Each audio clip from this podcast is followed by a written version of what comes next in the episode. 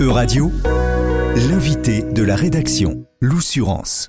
Bonjour Michael Vincent et merci d'avoir répondu à l'invitation de radio. Mais merci à vous de m'avoir invité. Vous êtes économiste, vous donnez des cours à la Sorbonne, vous êtes le président de l'association belge Green Intervention et vous êtes également co-présentateur, co-animateur du podcast qui s'appelle l'Econocast et qui vulgarise l'économie et la finance. Le dernier épisode publié en janvier aborde le concept de la régulation financière. C'est sur ce sujet que j'aimerais bien qu'on discute aujourd'hui ensemble. Donc déjà, est-ce que vous pouvez nous donner une petite définition, nous expliquer ce que c'est euh, la régulation financière?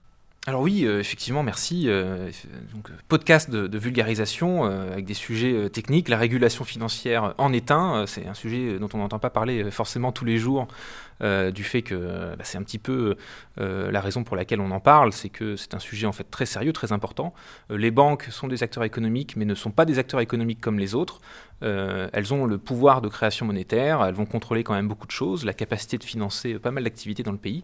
Et donc, à cause de ça, ou grâce à ça, elles ont une régulation bien à elles, comme d'ailleurs, par exemple, le monde du médicament a aussi une régulation bien, bien particulière. L'idée, c'est de faire de la pédagogie sur ce sujet parce qu'il euh, ne concerne pas que les banquiers. Mais comme il est euh, éminemment technique, euh, les seules personnes finalement à vraiment s'accaparer le, sujet sont, les financiers et les banquiers.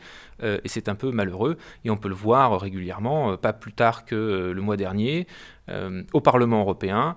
main dans la main, la gauche comme la droite, en tout cas le centre gauche avec les socialistes et la droite, ont voté une diminution euh, finalement euh, euh, de la régulation financière pour les, grandes banques sous couvert de compétitivité vis-à-vis des banques américaines, ce alors que la fabrique de la régulation se fait au niveau mondial avec des accords obtenus au niveau des banques centrales et des régulateurs mondiaux déjà préparés en amont. Hein. C'est déjà l'objet d'un consensus. Donc cette, course un petit peu au, moins 10 ans est un non-sujet dans, dans l'opinion générale parce que c'est un sujet technique et puis on se dit bon est-ce que ça nous concerne vraiment?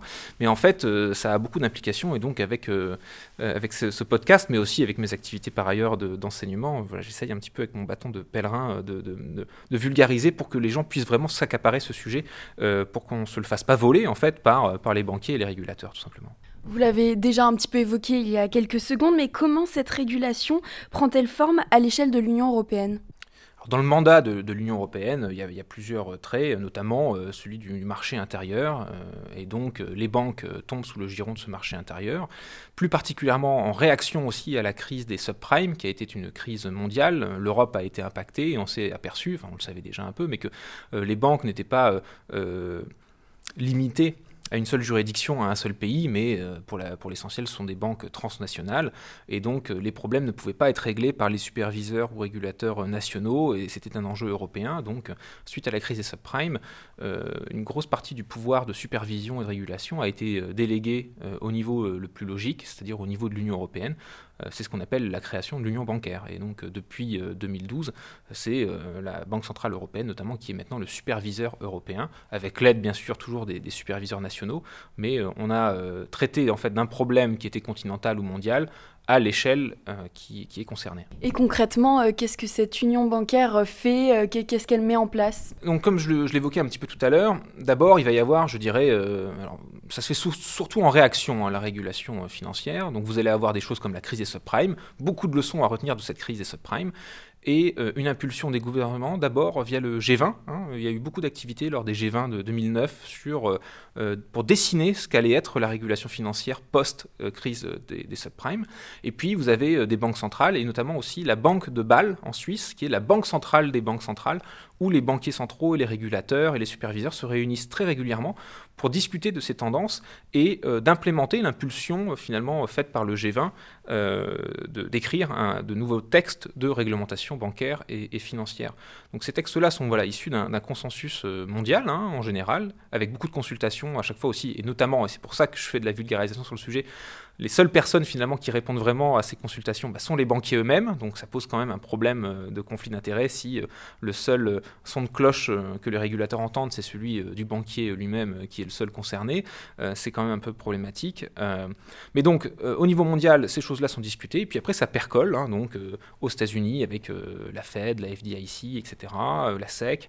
En Europe, voilà, vous avez l'autorité bancaire européenne, vous avez la BCE, et Et ensuite, une fois que ces régulations-là sont, écrites, bien évidemment, elles doivent être votées. Donc c'est le Parlement européen, la Commission qui prépare des textes, le Parlement qui les vote et le Conseil européen aussi.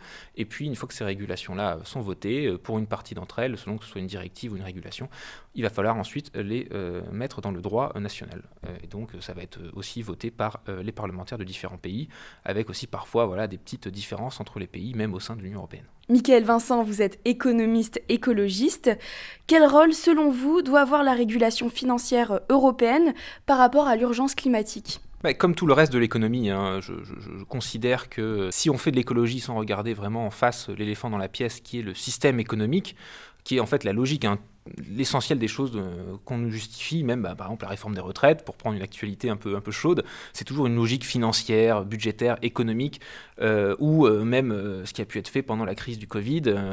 on a vite oublié finalement les, premiers de corvée de la crise Covid, toujours pour des logiques financières, économiques. Et pour l'écologie, c'est la même chose. Hein. Une grande partie de ce qui nous a mené dans la situation climatique dans laquelle on est, c'est notre consommation et notre système économique.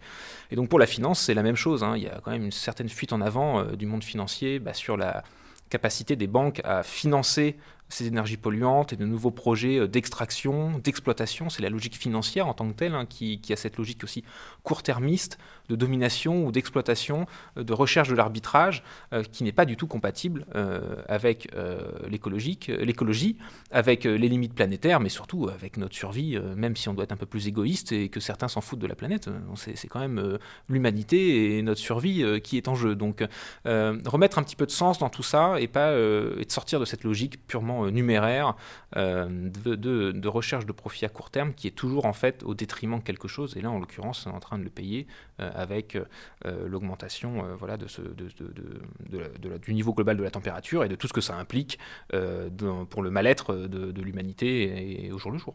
Qu'est-ce que vous préconisez à ce sujet?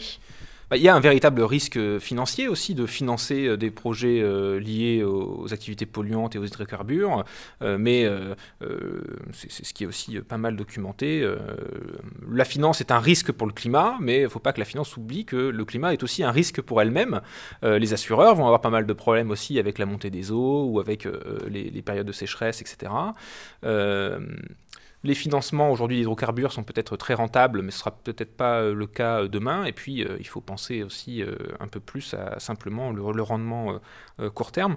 Donc, il y, a des choses qui peuvent être faites déjà dans le risque prudentiel. Donc, en fait, tout ce qui est lié aux fonds propres, aux capitaux, à ce que les banques peuvent faire et ne pas faire, peut-être déjà de prendre en compte véritablement le, le risque climatique, donc pouvoir pénaliser les actifs qu'on appelle les actifs bruns, les actifs liés aux activités polluantes, et peut-être même encourager un peu plus les investissements verts, parce que dans la logique du banquier, euh, des investissements verts qui euh, signifient euh, casser les prix de l'énergie et donc avoir une énergie qui ne coûte rien à produire et qui ne coûte rien à vendre, c'est peut-être pas très intéressant d'un point de vue purement marché. Donc il va falloir accompagner ça et puis avoir une approche aussi plus structurelle et pas seulement quantitative, donc une approche plus, plus qualité, repenser aussi finalement ce, rapport plus humain sur des projets qui restent encore à inventer et pour lesquels on n'a pas une donnée temporelle euh, euh, statistique euh, pour pouvoir estimer le risque. Il va falloir aussi aller un peu plus loin dans, la créativité sur ces choses-là et puis sortir finalement de cette logique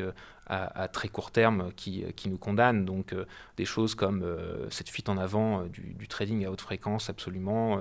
Peut-être aussi l'introduction d'une taxe sur les transactions financières pourrait être des choses qui dans, le bon sens. Le bon sens, voilà, ce serait vraiment de, réinstaurer, réinstiller du, du, sens dans ce qui est fait et pas juste cette logique purement quantitative.